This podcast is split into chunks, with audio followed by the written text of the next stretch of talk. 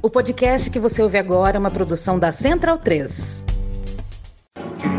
Cristo Redentor, braços abertos sobre a Guanabara.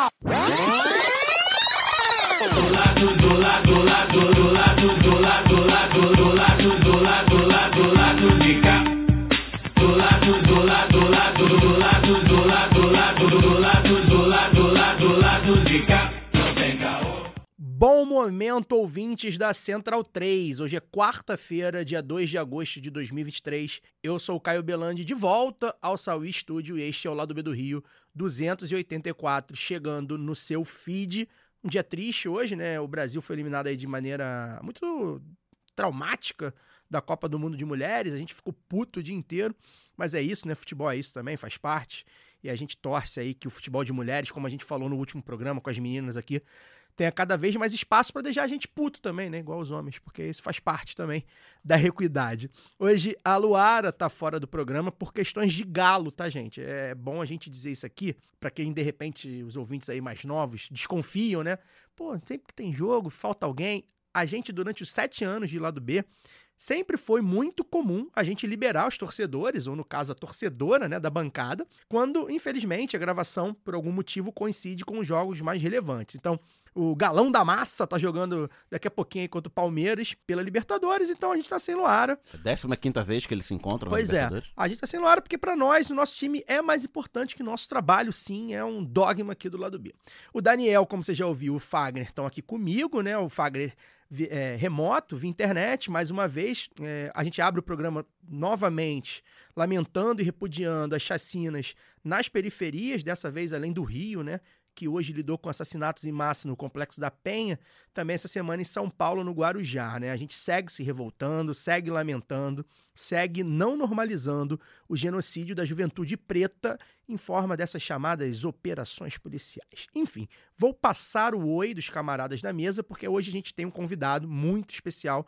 Estamos aqui com Daniel Sucupira, atualmente prefeito do município de Teófilo Otoni pelo PT, presidente da Frente Mineira de Prefeitos e, além disso, também professor universitário e mestre em gestão integrada de territórios. Daniel, bem-vindo. Prazer tê-lo aqui. A gente, nos últimos anos, acostumou a entrevistar muitos quadros políticos mais voltados à atividade parlamentar, né? É, infelizmente, até pela conjuntura que a gente viveu, que a gente foi atravessado aí pela extrema-direita, com, com é, a esquerda, com partidos mais à esquerda sendo atropelados, a gente não, não conseguiu é, é, falar muito com prefeitos, enfim, com, o pessoal que bota a mão na massa, digamos assim, para administrar o aparato estatal. E aí é importante para a gente, primeiro, situar a nossa audiência geograficamente, né? Teófilo Otoni tem cerca de 140 mil habitantes, fica ali no Vale do Mucuri, distante mais ou menos 450 quilômetros a nordeste de BH. Se tiver alguma coisa errada, o senhor me corrige, por favor. Enfim, a gente sabe que cada ente federativo tem a sua autonomia, né? E suas limitações também, né? É, mas o trabalho na- da prefeitura, né, de um prefeito, mesmo até em grandes capitais, como aqui o Rio de Janeiro, mas principalmente cidades consideradas menores, digamos assim, é muito comumente atrelado ao que a gente chama de zeladoria, né? Que é o quê? A rua tem que estar iluminada, é, asfaltada, né? Onde for possível, a coleta de lixo tem que funcionar, o transporte público tem que chegar nos lugares, enfim. Esses serviços, digamos assim, mais básicos, né? Precisam ser minimamente satisfatórios para que um prefeito seja bem avaliado. Mas aí eu queria é, fazer um, um contraponto, na verdade, um, um- adicionar né, um ponto sobre como funciona a gestão municipal, né, de desafios, dificuldades, enfim, de tarefas, no sentido de políticas públicas para além dessa zeladoria, né? Enfim, coisas como saúde, educação, cultura. Como é que faz para equilibrar, né, é, nos cofres públicos, né, no, no planejamento, nas prioridades, esses serviços básicos, né, com a estrutura mais ampla, digamos assim. Bem-vindo. Olá, pessoal. Salve, salve aí, Caio, toda a bancada do lado B do Rio.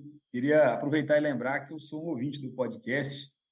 Feliz, esse obrigado. podcast que recebeu tantas referências da política nacional. E aí, eu tendo essa oportunidade no dia de hoje de participar com vocês, para mim é um orgulho muito grande, viu? Nós estamos aqui no interior do estado de Minas Gerais, a cidade é Teoflotone, conhecida também como capital mundial das pedras preciosas.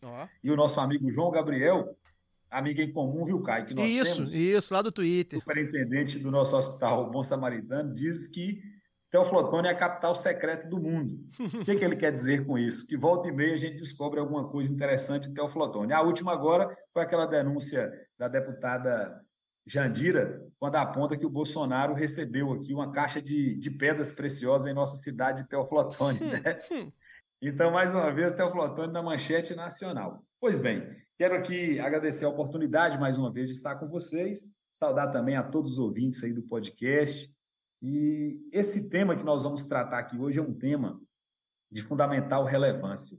Eu não sou profissional da política e atuo como militante na política, tenho minha vida de professor, de pequeno produtor rural, de consultor na área da gestão, mas tenho aí a política como um instrumento importante de trabalhar a minha cidade, a minha região, as ideias que eu acredito em busca da melhoria da qualidade de vida das pessoas. Né? Acho que todos nós temos essa motivação em trabalhar por um mundo melhor.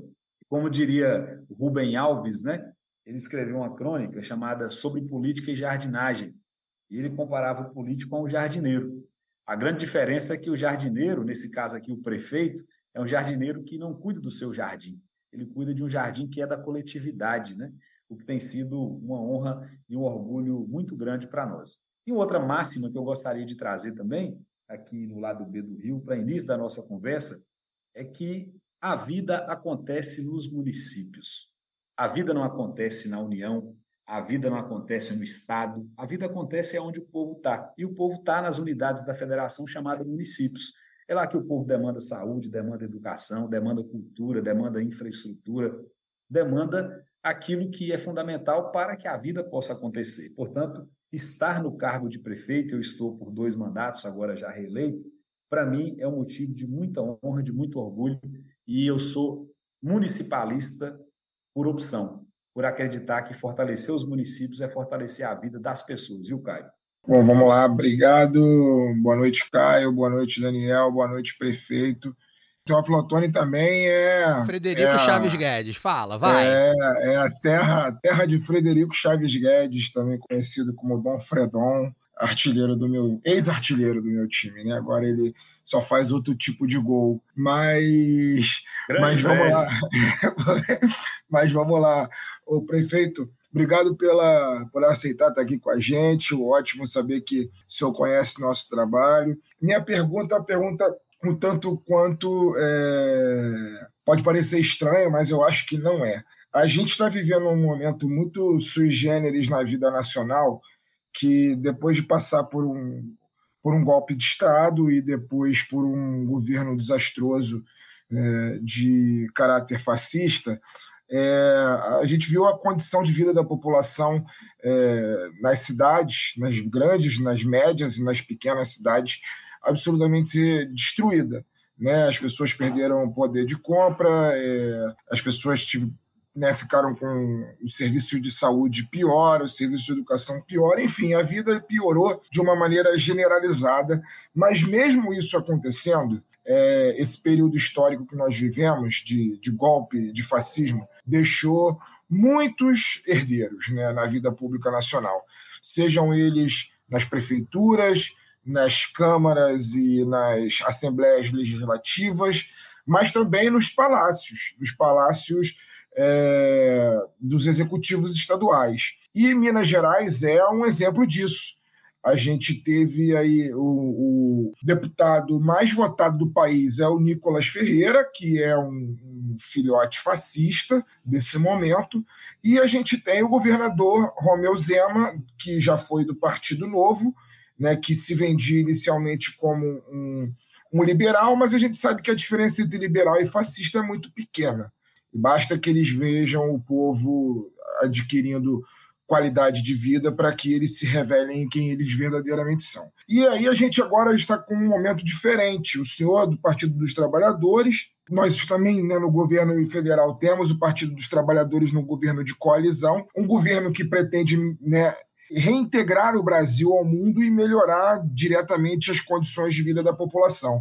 Só que reintegrar o Brasil ao mundo e melhorar as qualidades de vida da população significa também elevar a popularidade de, por exemplo, governadores que se elegeram na esteira fascista, como o caso do Romeu Zema, como o caso do Cláudio Castro aqui no Rio de Janeiro, como o caso do Tarcísio é, de Freitas em São Paulo. E aí eu pergunto ao senhor, o senhor é muito articulado com Brasília, né, muito articulado né, nessa frente de prefeitos, tem uma relação, é, pelo que eu soube, né, pelas minhas informações, uma relação muito próxima do ministro Alexandre Padilha. Como que o governo federal age para poder fazer aquilo que pelo qual ele foi eleito, tem que fazer mesmo, né, que é dar uma, uma guinada de Estado no Brasil e, mais uma vez, devolver qualidade de vida para a população e para as cidades, mas, ao mesmo tempo, tendo que lidar com é, esse tipo de governança nos estados,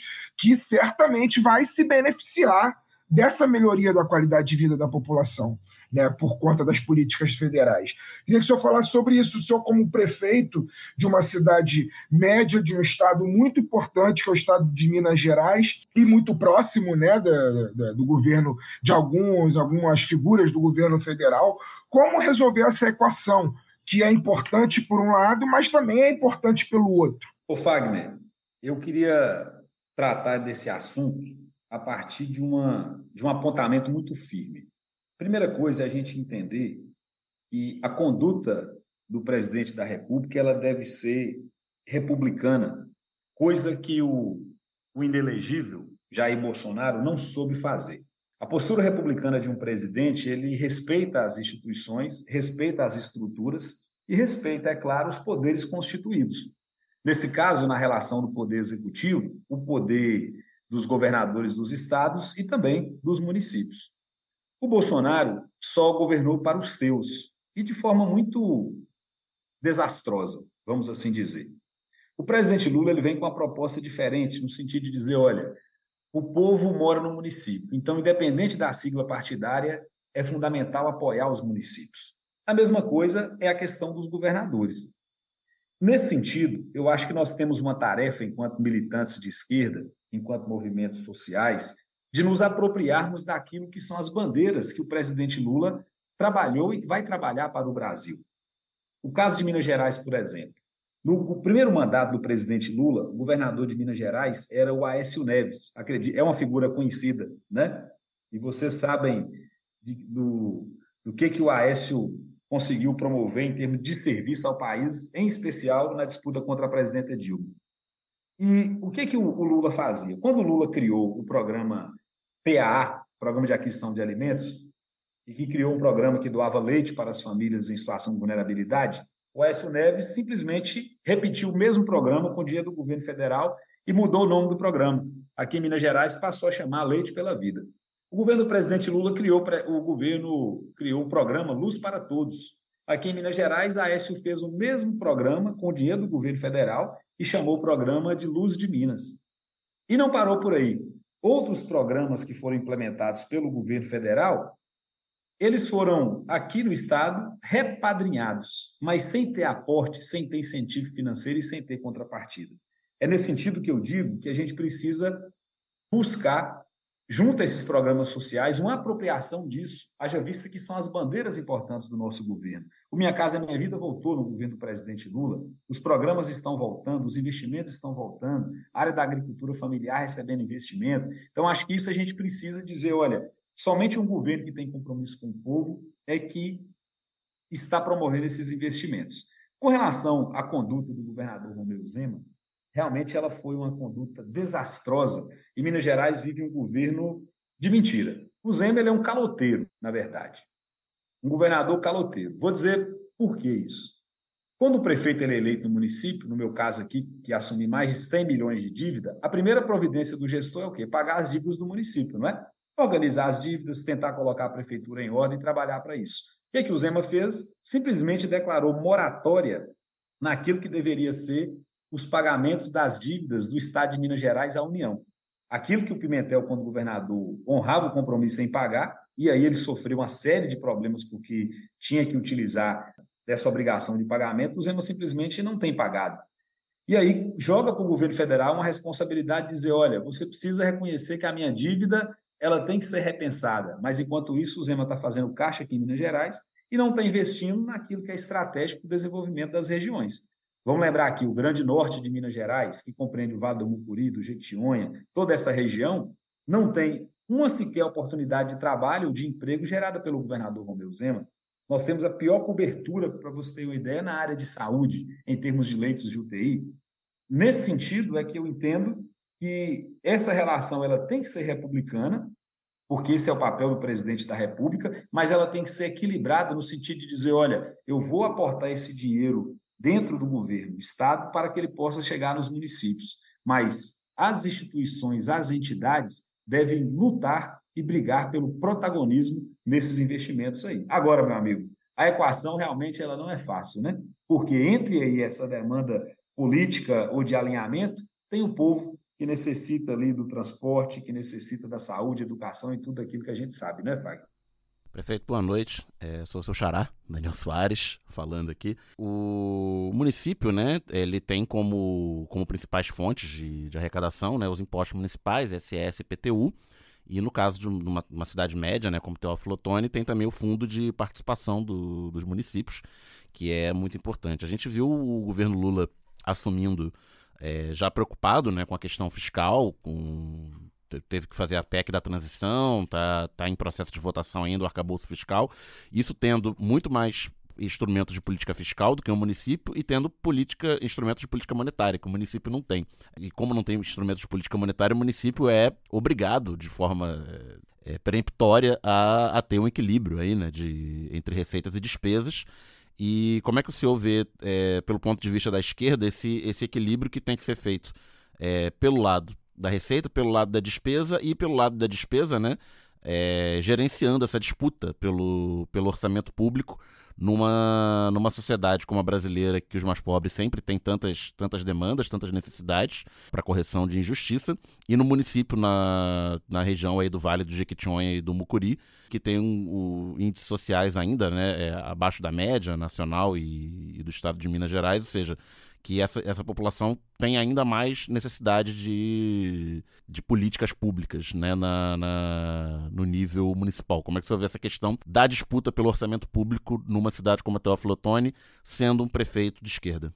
Daniel, eu fiz uma opção após a minha graduação em administração de cooperativas e depois de ter feito um, um curso de especialização na área de gestão estratégica, que foi um curso de mestrado em que o meu tema era desenvolvimento territorial. E a minha dissertação de mestrado, eu busquei trabalhar as desigualdades regionais. Esse, inclusive, Xará, é o meu objeto de estudo, é onde eu gasto energia né, com os meus alunos, como professor na Universidade Unidocto, aqui em Teoflotone. E a primeira coisa que a gente pode destacar com relação a esse assunto é que o sistema de distribuição ou participação na tributação nacional ele é extremamente injusto. O Brasil é um país desigual. Nós temos um estado de Minas Gerais que é também desigual. O Rio de Janeiro, pelo pouco que eu conheço, ele também não é diferente. Nós temos realidades muito distintas quando nós estamos próximos das capitais e quando nós chegamos no interior.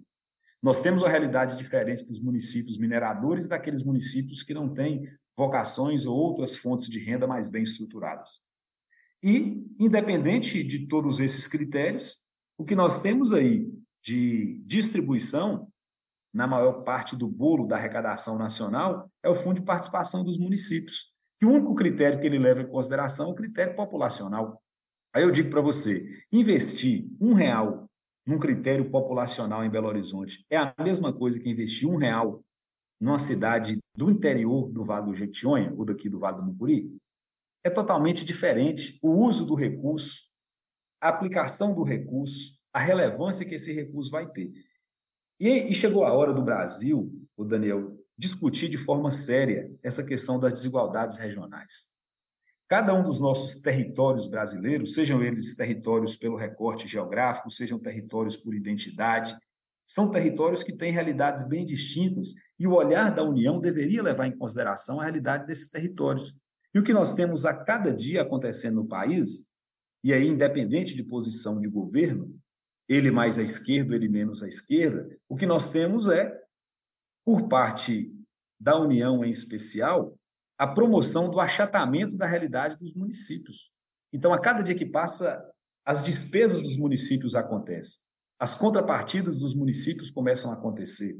Os investimentos, eles também, ao invés de chegar para resolver os problemas dos municípios, muitas vezes acaba tirando dos municípios a responsabilidade ou a possibilidade de cuidar de outras coisas. Vamos para alguns exemplos práticos.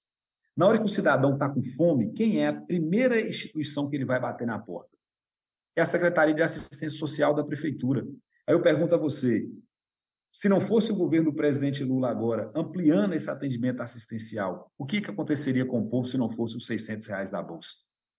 Mas, ao mesmo tempo, esse povo está andando ainda. O Brasil é um dos países de, de uma desigualdade na área de saneamento básico que é muito grande.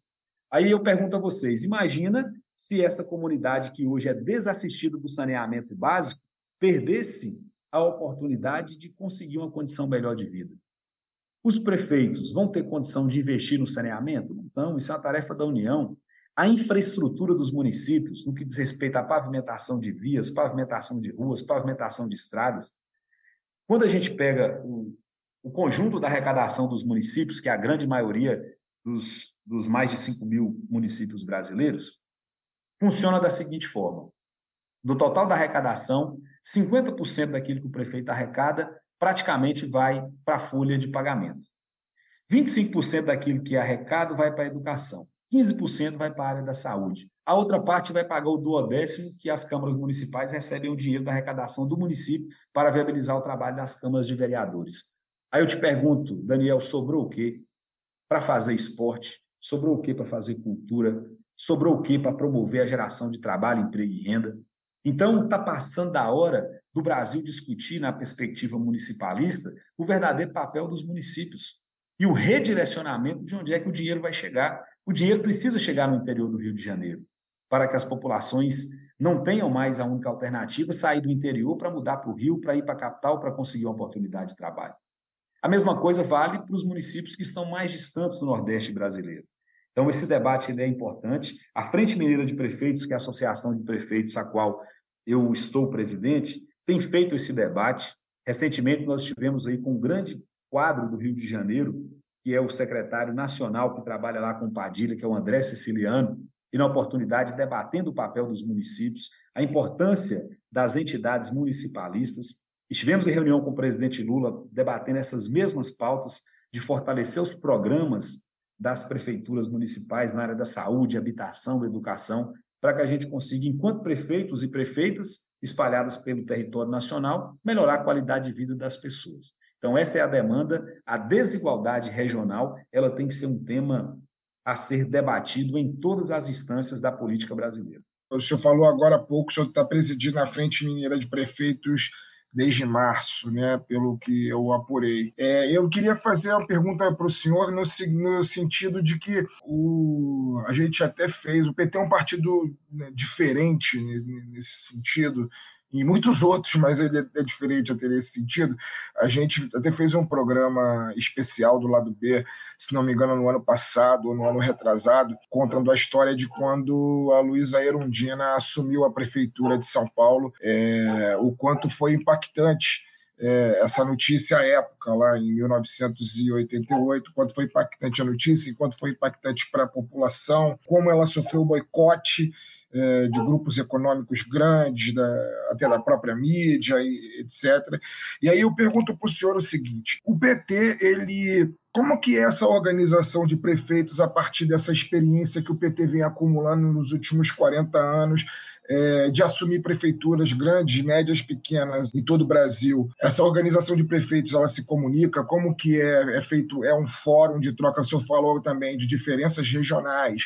Tem, existe uma espécie de fórum para poder discutir essas diferenças, para poder discutir as políticas que são aplicadas em uma determinada região e outra. É, existe um grupo de trabalho, isso inclui outros partidos de, de esquerda. É, como que funciona isso? É, para além da Frente Mineira de Prefeitos, como que o PT é, organiza é, as suas prefeituras ao redor do Brasil? Os prefeitos se comunicam, trocam experiências, como que se dá? Ô Fagner, esse debate ele ocorre geralmente em períodos eleitorais. E essa provocação sua é interessante porque nós temos experiências fantásticas de gestões que fizeram sucesso ao longo da caminhada política e da construção do PT no Brasil. Vamos pegar os exemplos do Olívio Dutra e a formação do orçamento participativo.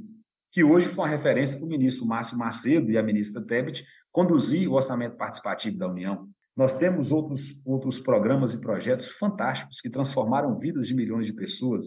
As experiências do agora deputado Patrus Ananias, enquanto prefeito de Belo Horizonte, da construção dos restaurantes populares. O nosso ministro Haddad e o trabalho que ele fez na implantação de um novo modal de mobilidade urbana, quando ele implantou novo, as novas ciclovias no estado de São Paulo, a perspectiva das cidades inteligentes trabalhadas na capital São Paulo também.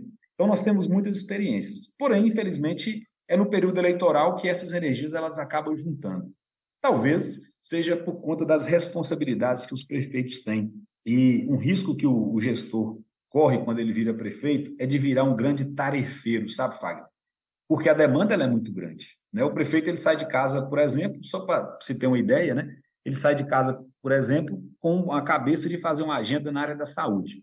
Mas no meio da caminhada ele percebeu e foi abordado por um cidadão que precisa da casa própria.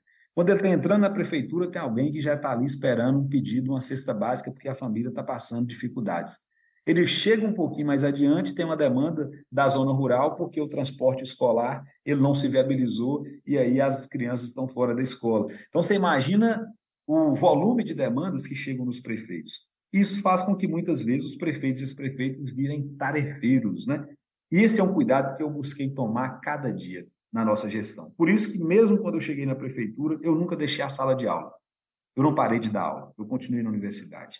Eu continuei desenvolvendo os meus trabalhos nos movimentos sociais, justamente para que a gente tenha fontes inspiradoras que possam reforçar nossa militância, que possam reforçar nossas ideias, que possam contribuir com aquilo que a gente quer fazer à frente dos mandatos e nas nossas gestões.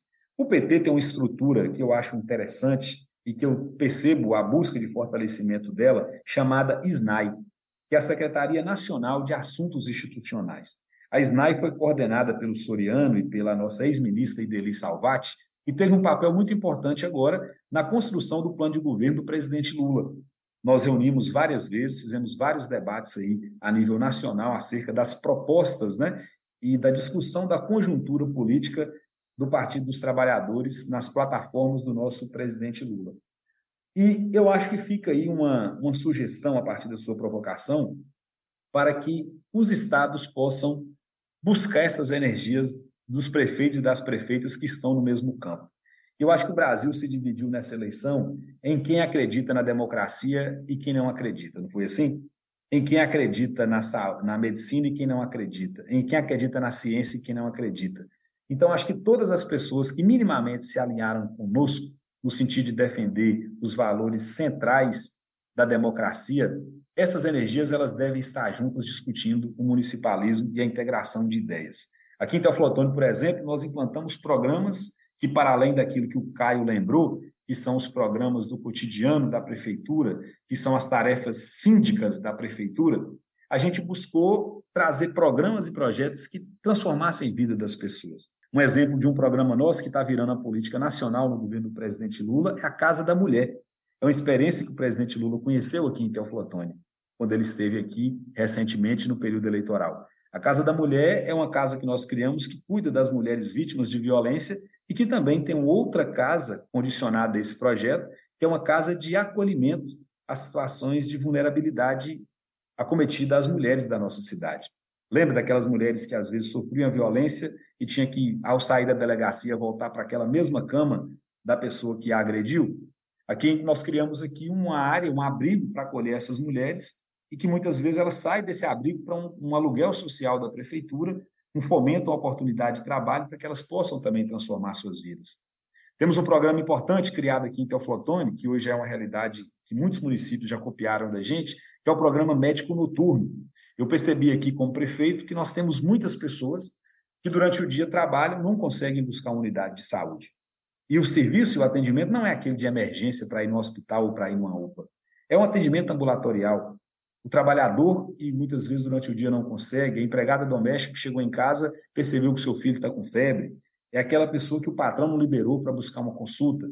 E aí nós criamos um programa chamado Médico Noturno, que atende as pessoas à noite nas nossas unidades de saúde. Esse programa deu tanto certo, que é uma experiência boa, que nós já criamos um outro, que é o dentista noturno.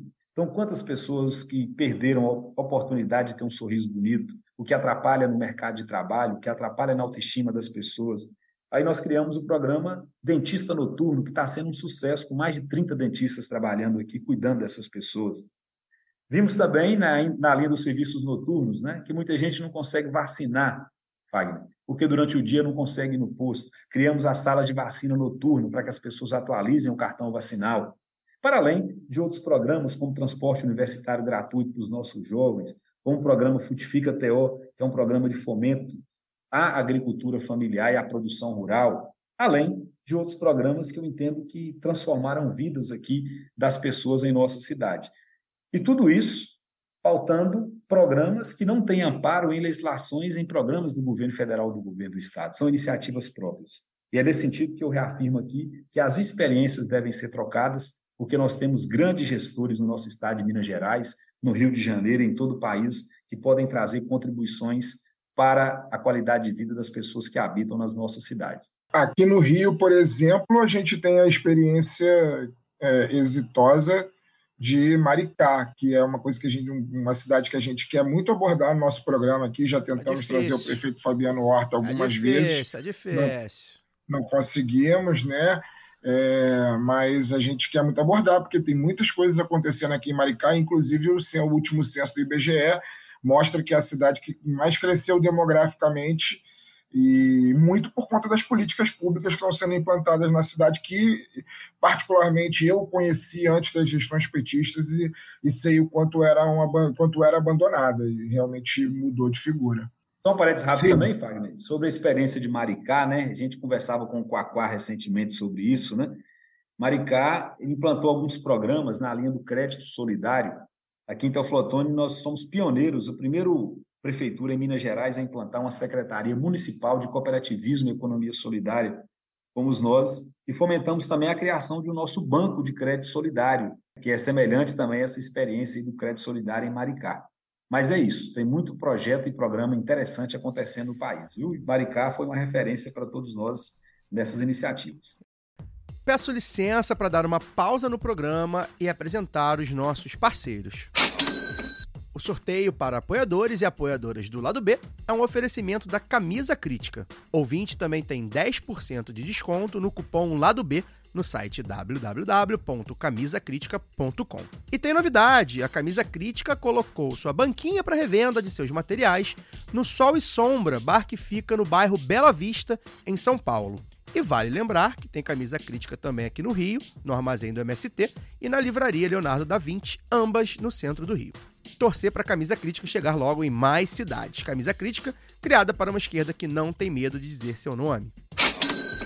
E que tal aprender inglês, espanhol ou francês de maneira leve, dinâmica, com afeto e senso crítico? Conheça a WeCreate, o curso de idiomas parceiro do lado B. Acesse www.wecreateidiomas.com. Sigam também nossos parceiros nas redes sociais. Obrigado pela atenção e voltamos ao programa. Até eu estava falando aqui no nosso grupo que a gente tem aqui, que a gente vai dizendo quem vai falar primeiro e tal, sobre quanto que eu gosto, né? Quanto, quanto que eu acho importante ouvir pessoas que, como eu falei no, no, no começo, né, é, não evidentemente não desmerecendo a atividade parlamentar, que é muito relevante, óbvio, mas eu gosto de ouvir prefeitos, né, pessoas que estão ali na, na gestão mesmo, porque é desafiador, né? É muito desafiador não importa a circunstância, seja de capitais, seja de cidades grandes do interior, seja de cidades pequenas do interior, é muito desafiador você colocar todo esse, esse aparato estatal a serviço da população.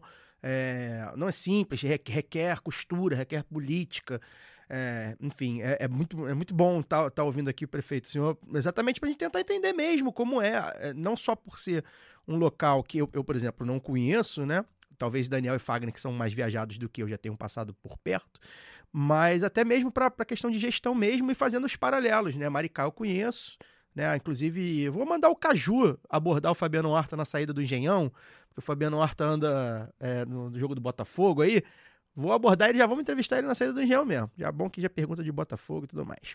Vamos lá, prefeito, eu tenho uma perguntinha aqui. Ô, Caio, Oi. Ô, Caio, posso dialogar contigo essa questão? À, vo à vontade, aqui, o senhor está aqui para isso. Olha só, esse cargo de prefeito, ele talvez deveria ser um dos cargos mais importantes da federação, sabe? Primeiro, né? Então, não é através de um concurso público que o camarada vai chegar num cargo desse. Não é através da compra de voto que ele vai chegar num, car num cargo desse. É claro que isso influencia muitas vezes nas disputas eleitorais. E não basta simplesmente o cidadão querer. O cargo de prefeito é um cargo que ele é tão importante porque ele é o escolhido pela comunidade para cuidar da comunidade. Então, independente aí de, de cor ou de bandeira partidária, num regime democrático, o prefeito é aquele cidadão que a maioria dos habitantes de um município escolheram para cuidar dele, para cuidar da cidade, para cuidar da saúde do filho, para cuidar da saúde do idoso, para garantir a infraestrutura da cidade. Consegue enxergar o prefeito como um síndico de um grande, de um grande condomínio, Sim.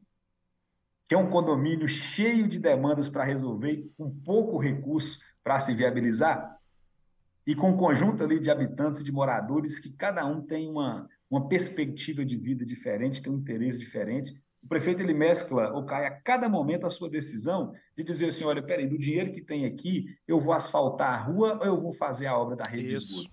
Então, equilibrar isso no jogo político né, e no atendimento das demandas da comunidade realmente não é fácil. Isso. É, é, o que faz diferença entre o, se o ônibus vai passar ou se não vai passar, se você vai ser atendido, bem atendido, atendido em quanto tempo no postinho. É, é muito relevante mesmo. Quero falar sobre o chamado Vale do Lítio, prefeito. Uma pergunta da Moara, nossa nossa apoiadora aqui no, no nosso grupo do Telegram, no, no, conselho editorial, a gente, ela pediu para você falar do Vale do Lítio, né, para explicar um pouco, só aqui dando, dando o briefing, né, dando o lead, uh, formado por 14 cidades, incluindo Teófilo Otoni, né, é, Nordeste e Norte de Minas, ali no, no Vale do Jequitinhonha, eu costumo falar quando eu converso sobre política com a minha companheira, ela já até sabe que eu cito muito o Vale do Jequitinhonha, porque durante muito tempo foi muito famoso por ser um lugar muito pobre, né? É, onde a desigualdade era muito. É, era um retrato da desigualdade, né? Aí eu sempre que eu falo do, do, do Brasil e tal, eu, eu, costumo citar ela, já até sabe, ah, lá no Vale do Jequitinhonha. Eu falei, é, pois é. E aí eu queria que o senhor falasse um pouco, né? Porque, enfim, é, ao mesmo tempo, quando você tem uma reserva, né? A maior reserva nacional é, de um mineral que está sendo muito utilizado, principalmente aí veículos elétricos, né? questão do celular, né, Dani? É, para bateria, né? Bateria, Ele é fundamental né? para manu manufatura de bateria. A gente, quando, quando compra lá o smartphone, vê, vê, lá, né? Bateria de lítio e tudo mais. Queria que você falasse, assim, primeiro, como, como é que é, é, é, os prefeitos da região, como é que está sendo esse debate com os prefeitos, com as lideranças é, da região, com o próprio, é, com o próprio governo federal e com o governo é, Zema, estadual, como é que está sendo esse debate porque também a gente sabe que tem impactos, né? Se isso não for feito com, com cuidado, se não for feito com, de, de maneira zelosa, com um estado que a gente sabe como é estado, não é Minas Gerais à toa, né? É, queria que o senhor falasse um pouco, então explicasse um pouco. E para além do impacto ambiental, né, a questão do impacto social. Exato, para é, não criar. Se, de o quanto do, do, valor desse, desse mineral, uma vez explorado, vai permanecer, permanecer vai vazar e, em renda para o município. E dividir de maneira o mais equilibrada possível. Enfim, queria que o senhor falasse um pouco sobre. Pois bem, esse tema é um tema muito relevante e o Brasil ele vai movimentar bilhões de reais ou de dólares em recursos dos royalties nos próximos anos da exploração do lítio. Essa é uma realidade.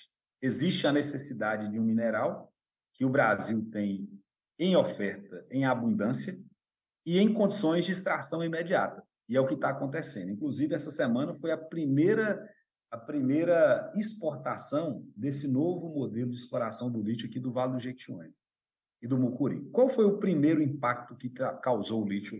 O impacto social, viu, Daniel? Vou pegar um exemplo de impacto social que causou na região, a viabilidade das estradas e rodovias. Então, virou uma buraqueira só as rodovias dessa região. Acidentes que aconteceram, problemas relacionados a essa infraestrutura que impacta socialmente a vida das pessoas. Outro exemplo, aquele cidadão que morava naquela pequena casinha lá no Vale do Jequitinhonha, na pequena cidade, e aí pagava um aluguel de 200, 300 reais. De repente, chega um volume grande de pessoas que vão morar na cidade, que vão adentrar as empresas que já estão trabalhando aqui e não tem onde morar. O que, que aconteceu? Os proprietários desses domicílios chegavam para aquele cidadão que pagava 300 reais de aluguel e diziam, olha, a partir de agora eu preciso da casa, porque chegou alguém oferecendo aluguel de 2 mil reais na mesma casa que era 300. E esse cidadão se viu numa situação sem saber onde é que ele vai morar. Né? As prefeituras, quando precisavam contratar um motorista para fazer um transporte escolar, não consegue mais, porque está todo mundo trabalhando nas carretas que estão fazendo o translado né, aqui da nossa região até o porto, por onde o lítio vai sair. Então, esse, esse impacto, entre outros, né, eles foram imediatos, então você tem um aumento aí da, do risco da prostituição, você tem um aumento aí também no consumo de drogas também, entre outras situações. E percebendo que o lítio estava acontecendo e os governos não se mobilizavam para discutir com os municípios esses impactos, o futuro, o modal de exploração, é que a Frente Mineira dos Prefeitos entrou nessa pauta. Como presidente, eu convoquei um seminário em que nós debatemos a exploração do lítio no Vale do Jequitinhonha, com a presença das cidades que estão nessa região exploradora do lítio. Contamos com a presença da CEO da empresa Sigma, que é a que está operando em maior volume. Contamos também com a presença do Ministério das Minas e Energia, na pessoa do secretário nacional, Vitor Sabac. E nesse seminário nós colocamos na mesma mesa a CEO da maior empresa que explora o lítio, nós colocamos na mesma mesa o governo federal, colocamos os prefeitos e colocamos também os representantes dos quilombos que são afetados pela produção do lítio, os representantes das comunidades indígenas, os agricultores familiares, as entidades sindicais. Imagina como é que foi esse debate, Caio, todo mundo na mesma mesa discutindo o desenvolvimento da região. Inclusive tem um relatório desse evento que eu posso compartilhar com vocês, por curiosidade, se vocês quiserem conhecer um pouco mais. E de lá, algumas coisas foram encaminhadas, alguns compromissos foram firmados. Dentre eles, o diagnóstico da situação social da região, que vai ser elaborado numa parceria da Frente Mineira de Prefeitos o Ministério das Minas e Energia. Agora, nos dias 9 e 10 de agosto, eu estarei levando até a cidade de Salta, na Argentina, 11 prefeitos daqui da região do lítio, para participarem de um seminário da exploração sustentável do lítio, uma experiência da Argentina. Então, nós vamos com os prefeitos para lá. A Frente Mineira está bancando o transporte aéreo de todos os prefeitos para que eles, a gente possa juntos discutir qual é o modelo mais adequado para a experiência brasileira. Vamos conhecer como a Argentina se organizou, quais os impactos aconteceram lá, para que a gente possa trazer para cá luz de experiências exitosas ou não exitosas daquilo que pode ser a nossa região. Agora, tem uma, uma questão que eu gostaria de trazer, Fagner, e aqui eu quero pontuar, quando um governo é entreguista e quando o governo não tem compromisso com o povo, como é que ele age? No momento em que o mundo descobriu o Brasil e sua viabilidade no que diz respeito ao lítio, dada a necessidade desse mineral, o governador Romeu Zema trabalhou na contramão daquilo que seria uma das maiores oportunidades para nós. Existe uma empresa chamada CBL, Companhia Brasileira de Lítio, em que 33% dos ativos dessa empresa e da composição acionária era do governo do estado de Minas Gerais, ou seja, do povo mineiro. Os ativos dessa empresa, o ano passado, valiam 600 milhões de reais. O Zema vendeu esse, esses 33% da empresa por 150 milhões de reais.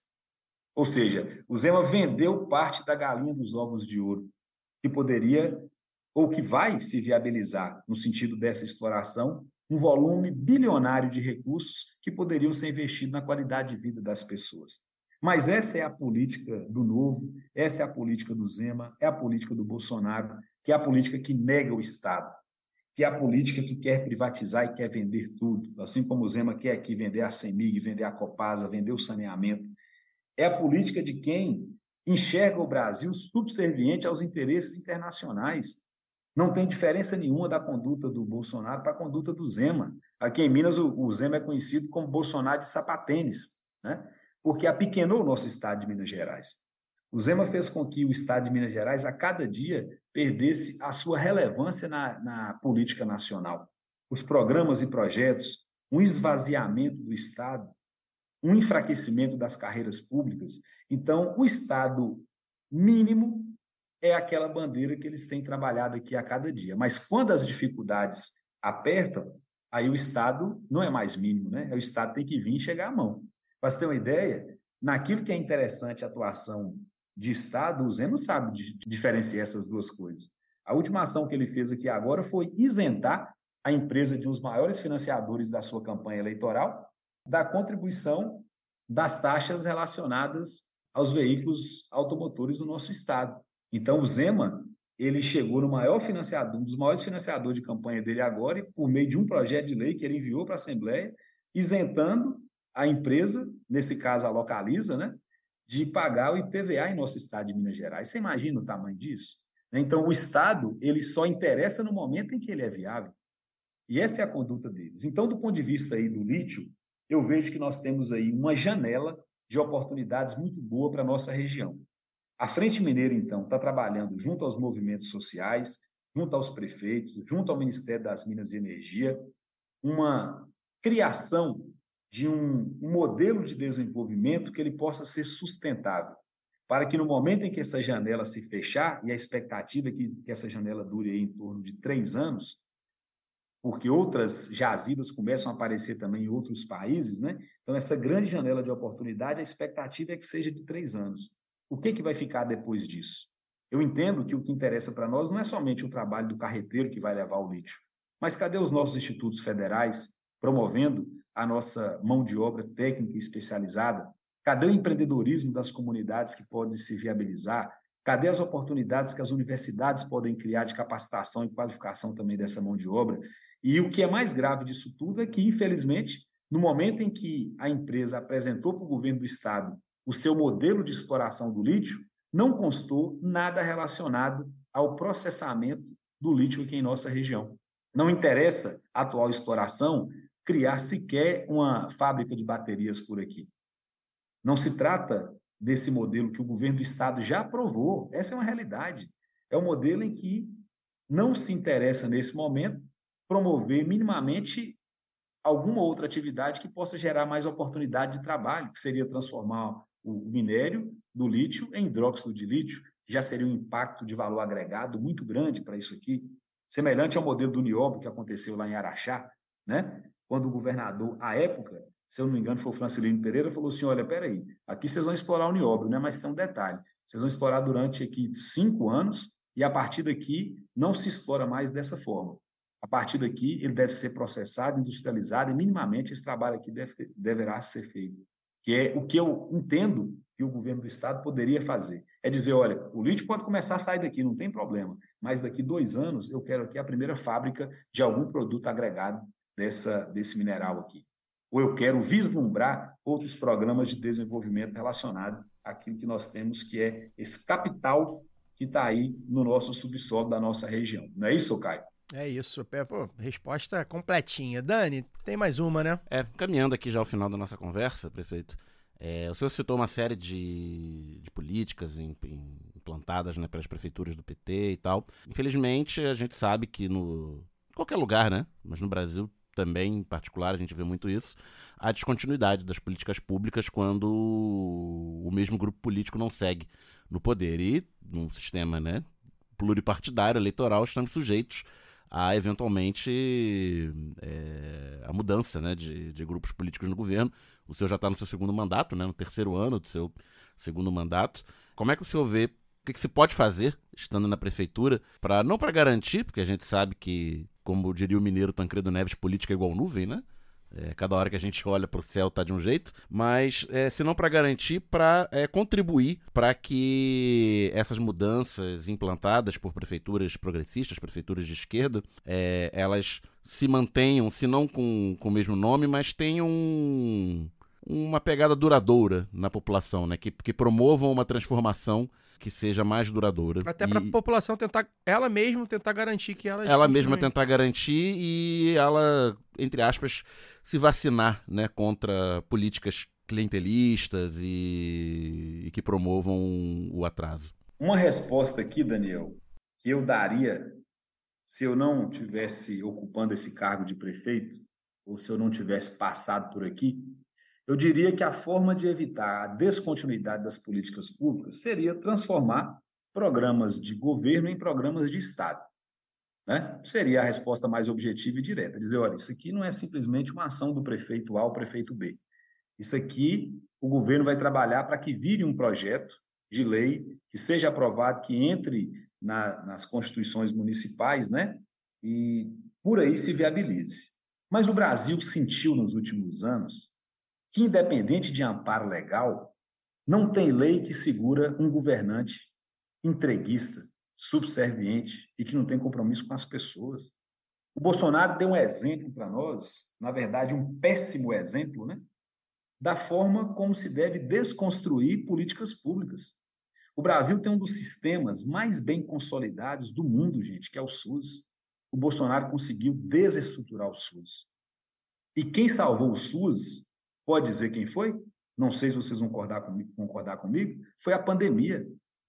Se não fosse a pandemia que mostrou a real relevância e importância do SUS, o SUS teria acabado aqui em nosso país. O Bolsonaro conseguiu pegar um programa de transferência de renda mais famoso no mundo, copiado por vários outros países, que foi o programa Bolsa Família, desestruturar totalmente aquilo que, que eram os pré-requisitos e todo o arcabouço que estava ao lado do programa Bolsa Família, como os indicadores, como aquilo que deveria ser cumprido para que as famílias pudessem acessar, entre outras coisas. Mas vamos passar também pelos programas de desenvolvimento rural, o PRONAF, que foi o programa mais bem sucedido na área da agricultura familiar, bateu os seus piores índices na gestão do presidente Bolsonaro. O juro do crédito rural chegou a 17%. E aí eu não consigo entender, inclusive, né, com base nisso, como é que programas tão bem estruturados, que tinham um amparo institucional, que já, já eram leis, eles foram enfraquecendo a cada dia. Então, contra o gestor mau caráter, contra o gestor que não tem compromisso com as comunidades, que não tem compromisso com o povo, com a democracia, você pode ter certeza que não tem lei que segura. Em especial porque o poder executivo ele tem uma capacidade muito grande de agregar aquelas forças que, que gravitam em torno do poder executivo. E aqui são as forças legislativas. A gente sabe que quem está no poder larga na frente para formar a maioria, para formar bancadas, para viabilizar investimentos, entre outras situações. Então, a minha resposta a essa pergunta, Daniel, do ponto de vista do que eu vivenciei na prefeitura, e minha experiência de vida me mostra, aos meus 41 anos, né, é que o único caminho que nós temos é a participação popular e a conscientização das pessoas. Nós temos o dever agora, e aqui eu falo para você, Caio, falo para o Fagner, falo para o Daniel, falo aqui também para todas as pessoas que vão ter a oportunidade de ouvir esse podcast. Nós não podemos vislumbrar agora, ou permitir, na verdade, nesse mandato do presidente Lula, que foi a retomada do nosso país, que as pessoas recebam as casas do programa Minha Casa Minha Vida e não voltem para formar as associações de bairro. Nós não podemos aceitar o que aconteceu em governos nossos lá no passado, ampliar vagas de emprego e reduzir a participação das pessoas no sindicato. Nós não podemos aceitar que criemos vagas dentro das nossas universidades, mas que, em contrapartida, o movimento estudantil não amplie sua força e não agregue os nossos estudantes. Então, aquele sentimento que muitas pessoas trabalharam nos últimos anos, né, que não precisam mais do governo depois que teve acesso a uma política pública, ele tem que mudar. E o Bolsonaro foi a tragédia que foi para todos nós, porque as pessoas achavam que não precisavam mais de apoio do governo, do apoio daquilo que a esquerda fez, que foi governar com a inclusão social. É nesse sentido que eu digo, né? A participação popular é fundamental para mudar os rumos do nosso país e conscientizar as pessoas. Muito bom, prefeito. É, na verdade, eu tenho mais uma pergunta que talvez seja a mais importante de todas. Ô, ô Caio, eu tô por conta, viu, Caio? Não, vamos lá, vamos fechar. Eu tenho, mas eu tenho mais uma pergunta que é a mais importante de todas. Cruzeiro Atlético. Clube Atlético Mineiro. Então, ou América de Teófilo Otoni. É, o América de Teófilo Otoni. Então a gente pois já... é, e aí? E o nosso América, né? O nosso América de Teoflotone é a grande paixão, viu? E quando o campo é Teoflotone, quando o mando de campo é aqui, América e Teoflotone, a torcida é pro nosso América, viu? Esse tipo de pergunta me faz lembrar a resposta do Tancredo, né? Que ele, como é que ele diz, né? Que ele disse, Daniel, que ele gosta, gostava do Torço América. pro gostava... América, o de Belo é. Horizonte. Mas tem muita simpatia pelo Cruzeiro, também pelo Clube Atlético Mineiro, assim como todos os clubes do interior. Prefeito, muito bem. Mas aqui em Minas, aqui em Minas não funciona assim não, viu? Aqui tem que ter lá lado. Em casa, pra você ter uma ideia, a minha filha está até acompanhando a gente aqui nesse podcast, né? A Clara, que eu vou mandar um beijão para ela. Beijo para Clara. A Clara Cruzeirense, minha outra filha e esposa. Lá em casa sou eu atleticano, acredita? Olha aí. Então temos que liberar o prefeito Exatamente. porque tem Clube Atlético Exatamente. Mineiro e, e Palmeiras gente, e a gente agora. quer ver também, a gente também vai torcer aí pelo juiz. Prefeito, muito obrigado, tá? É, deixa seu recado final, é, enfim, acha suas redes, as redes da prefeitura para acompanhar o trabalho é, da prefeitura também, as suas redes para acompanhar seus, seus pensamentos. E muito obrigado, acho que foi muito bom, muito esclarecedor, né? Não só uh, para a gestão uh, de Teófilo Otoni em si, da região, mas até para a gente entender um pouco mais dos desafios mesmo da prefeitura. Obrigado, boa noite.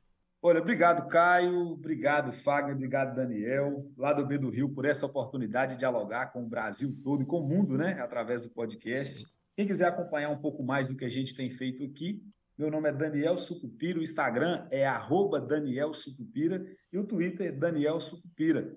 E podem ter certeza que a gente vai ter outras oportunidades de dialogar o desenvolvimento do nosso país, falar um pouco sobre a questão municipalista, as desigualdades regionais e eu sou extremamente entusiasta do Brasil, porque nós somos um país jovem, uma democracia ainda jovem também.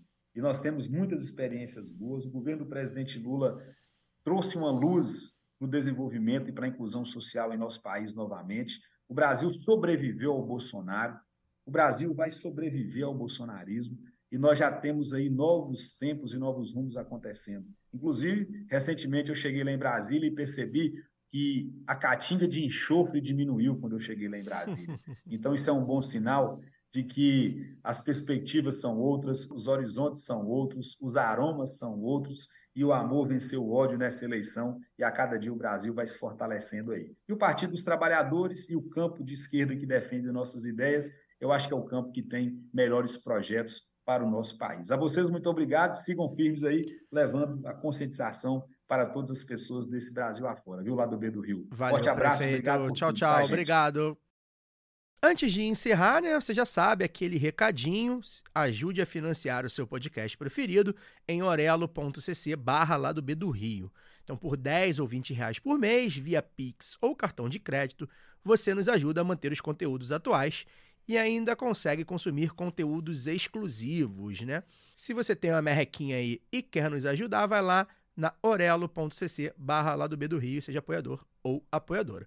Se você também é quebrado, você pode baixar o app da Orelo e ouvir gratuitamente o lado B e outros podcasts que quiser e ainda remunera a gente. Você testa a Orelo, que para mim é o melhor aplicativo de podcast do Brasil, eu só ouço por lá. O lado B também aceita doações avulsas via Pix para lado B do Rio, arroba yahoo.com. Daniel, boa noite. Muito boa entrevista, né, do, do prefeito, é, mostrando que é, a política que a gente preza nos princípios de esquerda, quando a gente está no município, o buraco é mais embaixo, é. mas tem, tem saídas, tem como fazer. Temos quadros, bons quadros, Brasil afora.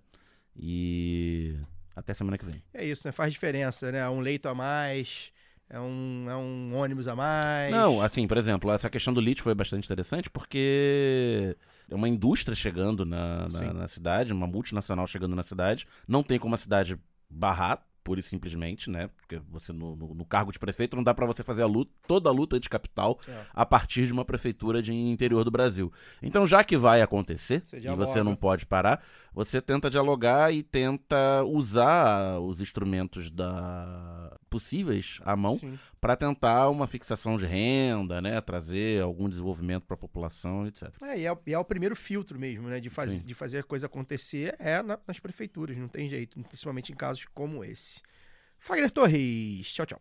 Tchau, valeu. Achei ótimo também a entrevista, bom conhecer o prefeito, ficar ligado nas diferenças, né? E conhecer outras realidades fora do nosso mundo é, de grande capital, de metrópole, né? Saber que o Brasil é muito diverso, as diferenças são, são enormes, os desafios são muito diferentes de uma região para outra, de um estado para o outro já tenho um pouco dessa noção aí por conta das viagens aí da, do, do, meu trabalho, essa circulação que eu faço pelo, pelas regiões, já dá para ter uma, uma ideia do quão diferente é viver nesse Brasilzão gigantesco. Né? Então, muito bom bater esse papo com o prefeito Daniel Sucupira. É uma pena que a galera aqui da assessoria de Maricá Eu ia não, falar isso.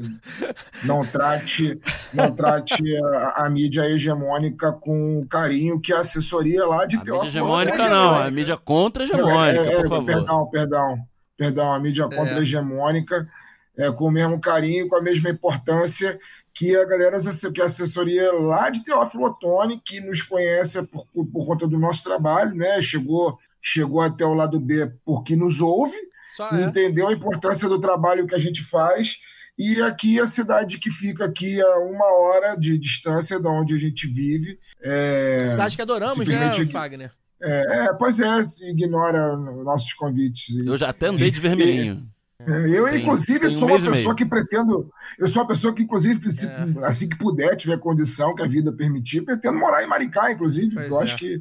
Né, mas, enfim, é uma pena. É. Mas é, ainda, ainda há tempo de corrigir esse tipo de coisa. Como diria Xande de Pilares, todo mundo erra. É, é até interessante, né, que a gente fez o hat-trick mineiro, né, porque a gente teve a Camila, de- depois teve a Bruna semana passada e agora o Daniel, né, pessoal do, do- de, de Minas, e assim, é, as meninas, né, a Bruna e a Camila vieram via Luara, de fato, né, são, são amigas da Luara e tal, são, são companheiras de luta da Luara. O prefeito não, ele nos procurou mesmo, né? A assessoria deles nos procurou, pô. Tanto que ele disse que ouve, né? Tem um secretário dele que também, ouvinte, o João, que troca uma ideia lá comigo no Twitter, tá sempre também trocando essa ideia. Ou seja, viram o nosso alcance, sabem que nós somos nacionais, né? Nós somos do Rio, mas que nosso alcance é nacional e procurou a gente, né? Enfim, a gente não consegue procurar todos, né? E a assessoria de Maricá, eu já procurei por várias formas e não, não, consegui, não conseguimos chegar, infelizmente. Eu acho que é o tipo de coisa que é, a gente não. Enfim, a gente sabe que é de uma mão dupla, a gente procura, eles procuram. Mas a gente gostaria de ser um pouco mais lembrado, infelizmente não foi, mas enfim, é isso. A gente está aqui aberto para outras, outras assessorias também, de outras prefeituras, enfim. É, o lado B hoje eu acho que está bastante consolidado e a gente procura, mas também a gente não fica se humilhando. Antes de encerrar, quero mandar um abraço especial aqui para nosso ouvinte Beatriz Coutinho Takematsu, né, uma professora, ouvinte nossa, que lançou o livro Do Lado de Lá da Consolação, pela editora Telha, que é uma coletânea de poesias. Aqui eu li, já folhei aqui algumas, um livro bem, bem bacana, assim, para quem gosta de poesia, né? Eu não sou muito afeito, mas aí eu entendi que livro de poesia você pega e você abre um e, e lê aquilo, e às vezes aquilo da, naquele dia te faz sentido, né? Eu não sou muito afeito à poesia, eu sou mais aquela livro narrativo e tudo mais. Achei curioso, O né? homem da prosa. É, o homem da prosa. E aí eu falei, jornalista, né? Não sabe nem ler direito. Aí eu falei, pô, legal, né? Você lê uma- um, um poema, assim, que faz sentido e tal. Então, ela mandou pra gente, muito legal, tá, Beatriz?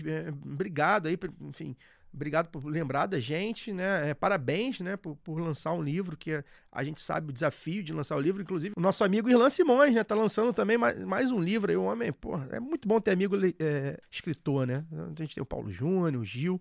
O Irlan tá lançando aí a produção do clube, Poder, Negócio e Comunidade no Futebol. Ele vai lançar aí no, no, no Alfarabe, né, na Rua do Mercado 34, aqui no centro do Rio, o famoso Alfa. Vai ter um bate-papo com ele, com o Luiz Antônio Simas, com a Leda Costa e com o Leandro Campinho, neste sábado agora, dia 5, tá? Sábado, 5 de agosto, a partir das 2 horas. Acreditamos que acho que a mesa toda aqui do Rio vai estar lá. Em algum momento a gente vai estar lá, porque a gente vai Talvez não junta, mas. é, a gente vai prestigiá-lo e tomar uma cerveja com o nosso padrinho Simas, com o amigo do Fagner Leandro Campinho, com o nosso amigo Irlan Simões, conheci também o trabalho da Leda. Então é isso, né? É, E aí eu volto, né, para dar um parabéns para Beatriz é, e desejar sucesso, né? Porque é isso, um livro de poesia acaba tocando a gente e que toque, que ela consiga, seja um sucesso de vendas, evidentemente, e que consiga tocar o coração dos leitores dela. A gente fica por aqui. Semana que vem a gente tá de volta. Forte amplexo. Até lá. Este podcast foi editado por Fernando Cesarotti.